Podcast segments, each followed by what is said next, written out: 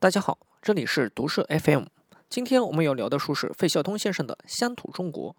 根据丢根尼·纳尔修的记载，有人问泰勒斯何事最难为，他应道：“认识你自己。”“认识你自己”这句话，相传是刻在德尔菲的阿波罗神庙的三句真言之一，它也是其中最有名的一句。认识自己的过程啊，痛苦艰难，但又十分重要。一九四八年前后，中国的家国命运啊，面临着一场新的选择。当时的很多中国知识分子都以各种形式参与到这场决定一个国家未来前途和命运的大抉择中。费孝通先生的《乡乡土中国》出版于一九四七年，在《世纪评论》上连载，共由十四篇文章组成。这篇文这本书啊，无意之中点破了一个未来新型国家构建的基础究竟应该是怎样的。费孝通先生是中国社会学和人类学的奠基人之一。一九三五年毕业于清华大学的研究生院社会学人类学系。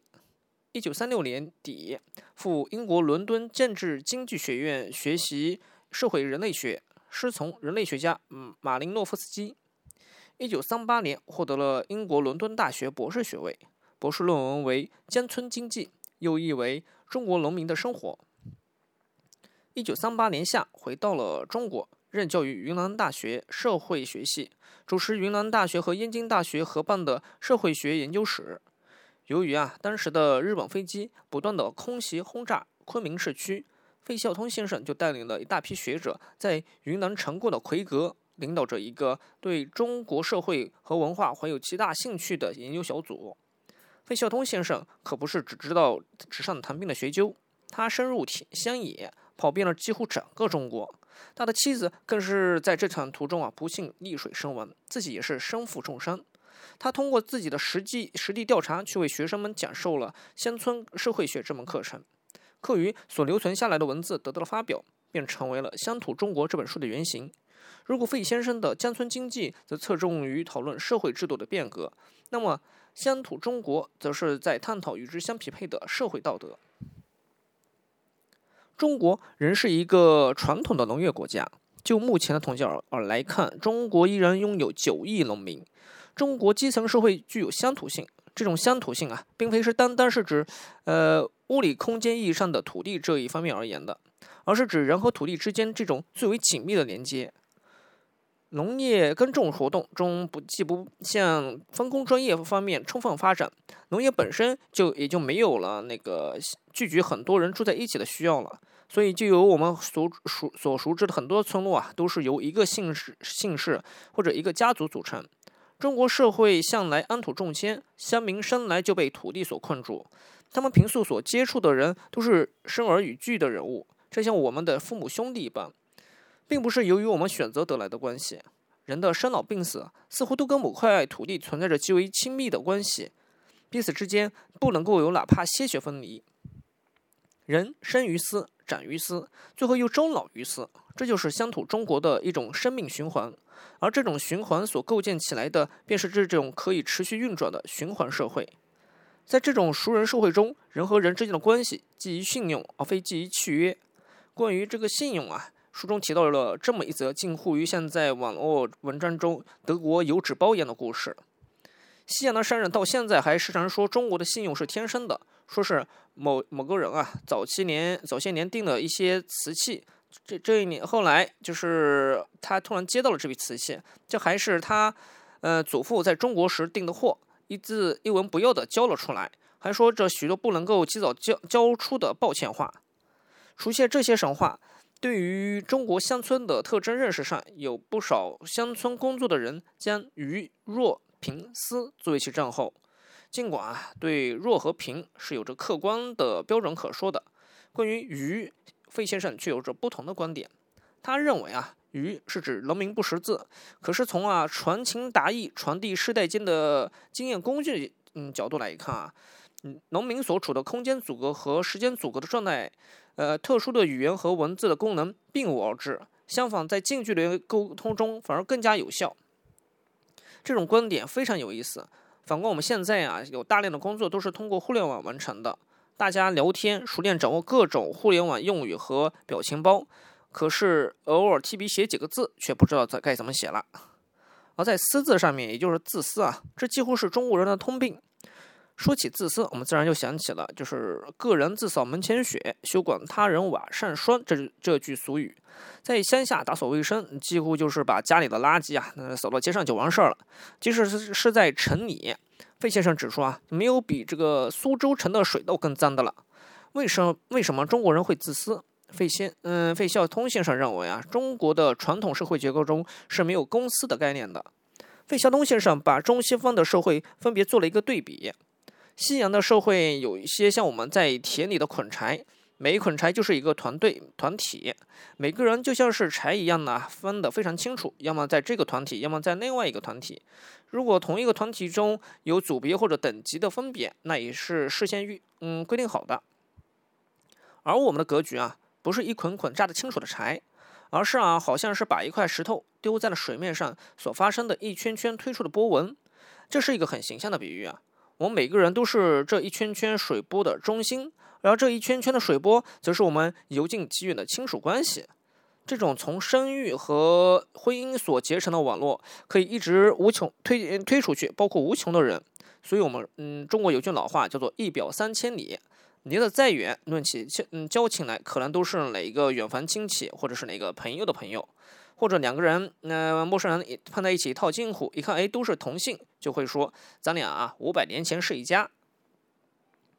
可是这种关系不是固定的，试你一遍就会树倒猢狲散，到极端时就可以像苏秦潦倒归来，妻不以为夫，嫂不以为叔，我们就会感叹世态炎凉啊。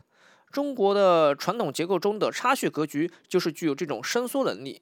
相书相声评书中也经常说啊。穷人在十字街头耍十把钢钩，钩不着亲人骨肉；富人在深山老林落木棒，打不散无义的宾朋。说的也就是这种情况。在西方的神学观念中，只有上帝才是超脱于凡人的。在这种意志之下，每个人的人格、个人人格都是平等才能确立的，由此才能够确定每个团体分子和团体的关系都是相等的团体格局。团体是不能为任何个人所私有的。在此基础上，才能发生美国独立宣言中所开宗明义的话：“全人类生来都平等，他们都有天赋不可夺的权利。”在社呃在差序格局中，并没有一个超乎私人关系的道德观念，孝、悌、忠、信都是私人关系中的道德要素。当然啊，在春秋战国时代，墨子就提倡兼爱，他对儒家爱有等差的说法，主张爱无差别等级。不分厚薄亲疏，孟子啊是最反对这一套的。他说啊，夫物之不齐，物之情也。子比子比而同之，是乱天下也。墨家的爱无差等和儒家的人伦差序恰恰是相反的，所以孟子要骂他无君无父了。呃，所以在这里我们就遇到了中国社会的基本特性：伦理纲常，也就是人伦道理三纲五常这些。我们儒家最考究的就是人伦，伦是什么呢？古书释明对“伦”字的解释说：“伦也，水文相似，有伦有伦理也。”通俗的说啊，“伦”就是像水波纹的意思。所以这个说法就跟呃费孝通先生用水波比呃呃水波嗯比水波比喻差序格局这个说法就很像了。中国传统的知识分子一直期望一种上古时期的理想社会，这是一种老子所设想的小国寡民的社会，鸡犬相闻却老死不相往来。这种社会秩序无需外力维持，单凭个人的本能或者良知就能相安无事了。费孝通先生指出，这种想法也并不限于老子。在全球经济一体化的背景下，啊，对，呃，似乎在上个世纪三十年代，全球一体化这个概念就慢慢逐渐形成了。呃，美国还有很多大多数人都兴奋着这个古典经济学的自由竞争的理想，反对用人为的计划和统治来维持经济秩序。而认为在自由竞争下，冥冥之中自有一双看不见的手，会为人们理出一个合乎道德的经济秩序来的。所以，对于负责地方地方秩序的官员来说，维持理智秩序的理想手段是道德教化，而不是靠刑罚。自古以来，信奉儒家的官员们就不断要求皇帝要德放天下，也就是需要用自己的道德行为来感化人心。长时间的文化教育啊，是把外在的规则转化成内在的习惯。维持礼俗的力量不在于身外的权力，而在于身内的良心。所以啊，这种秩序注重修身，注重克己。理想的理智是每个人都能自动守规矩，不必有外在的监督。先是克己，然后再是推己及人。这种教化是我们从小就会开始的。一个小孩子在一小时中所受到的干涉，一定会超过成年人一年中所受社会指摘的次数。在最专制的君王手下做老百姓，也不会比一个小孩子在最疼他的父母手下过日子难过。那我们这种社会是不是就是不民主的？呃，费孝通先生认为，我们的乡土社会，嗯，既不能说是民主，也不能说是不民主，哪种说法都不恰当。如果硬要说的话，可以称之为长老统治。这个词，呃，在八九十年代经常会被提到。呃，现在更常用的可能是长老式的，呃，家长式的统统治。在这种权利下，传统的形式是不准反对的。但是，只要是表面上承认的形式，内容都可以经过注释和改变。结果不免是口是心非。在中国旧式家庭中生长的人都明白，家长的意志是怎样在表面呃表面的无为下，事实上被歪曲的。虚伪在这种情境下，不但是可无可避免的，而且是必须的。对不能反对又不切实用的教条或命令，只有加以歪曲，只留一个面子。在中国进入现代化进程后，乡土社会的习传统习惯受到了攻冲击。现代中国要讲法治。这在传统社会中却很难有基础。比如啊，呃，书中提到了一个案例：一户人家，一个父老父亲带着两个儿子。呃，父亲呃以前是喜欢抽大烟，后来好不容易戒了。大儿子不错，没染上这毛病；小儿子却不学好，也有抽大烟的这个坏毛病。小儿子想抽大烟，又怕哥哥说，就鼓动父亲跟着一起抽。结果被父亲被哥哥发现了，就责打于他。呃，小儿子污蔑说：“哎，是父亲带着他抽的。”大儿子就顺带着是也说了父亲一顿，结果这么一闹就闹到闹到了村子里找人评理。村子里评理自然是德高望重的老人，这评理的就把小儿子一顿说，哎，说他不学好抽大烟；把大儿子也一顿一一顿说，说他不孝顺老父亲。老父亲也没落下，说他好好没好好管教好自己的儿子。最后又总结说了一下，他们一家子都不好，闹成了这样，给整个村子人丢脸。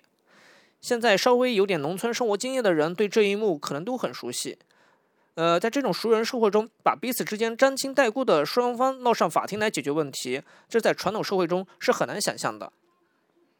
如今啊，我们说中国在正在不断的城镇化，大量的年轻人走入了城市，这些北漂或者南漂的年轻人就跟老一辈的人产生了思念，这就是因为整个社会结构发生了变化，城市是陌生人的社会，彼此靠契约来建立关系。相处最多的不再是亲戚，而是朋友。这个朋友圈子可能随着你工作的更换而更换，这跟过去以乡土熟人为基础的礼俗社会是完全不同的。这里讲的乡土社会，并不是指具体的中国的社会素描，而是而是包含在具体的呃中国基层传统社会里的一种特具关系，支配着整个社会生活的各个方面。搞清楚乡土社社乡土社会这个概念，就可以帮助我们去理解具体的中国社会。当然，乡土并不是中国的全部，但是对于核心价值的讨论，却无法避免对于乡土问题本身的追溯。这恰是《乡土中国》这本书中又一价值体现，这也是我们今天还要不断去重读它的真实理由所在。呃，今天的节目就到这里，呃，这本书也给大家讲完了，我们下期节目再见。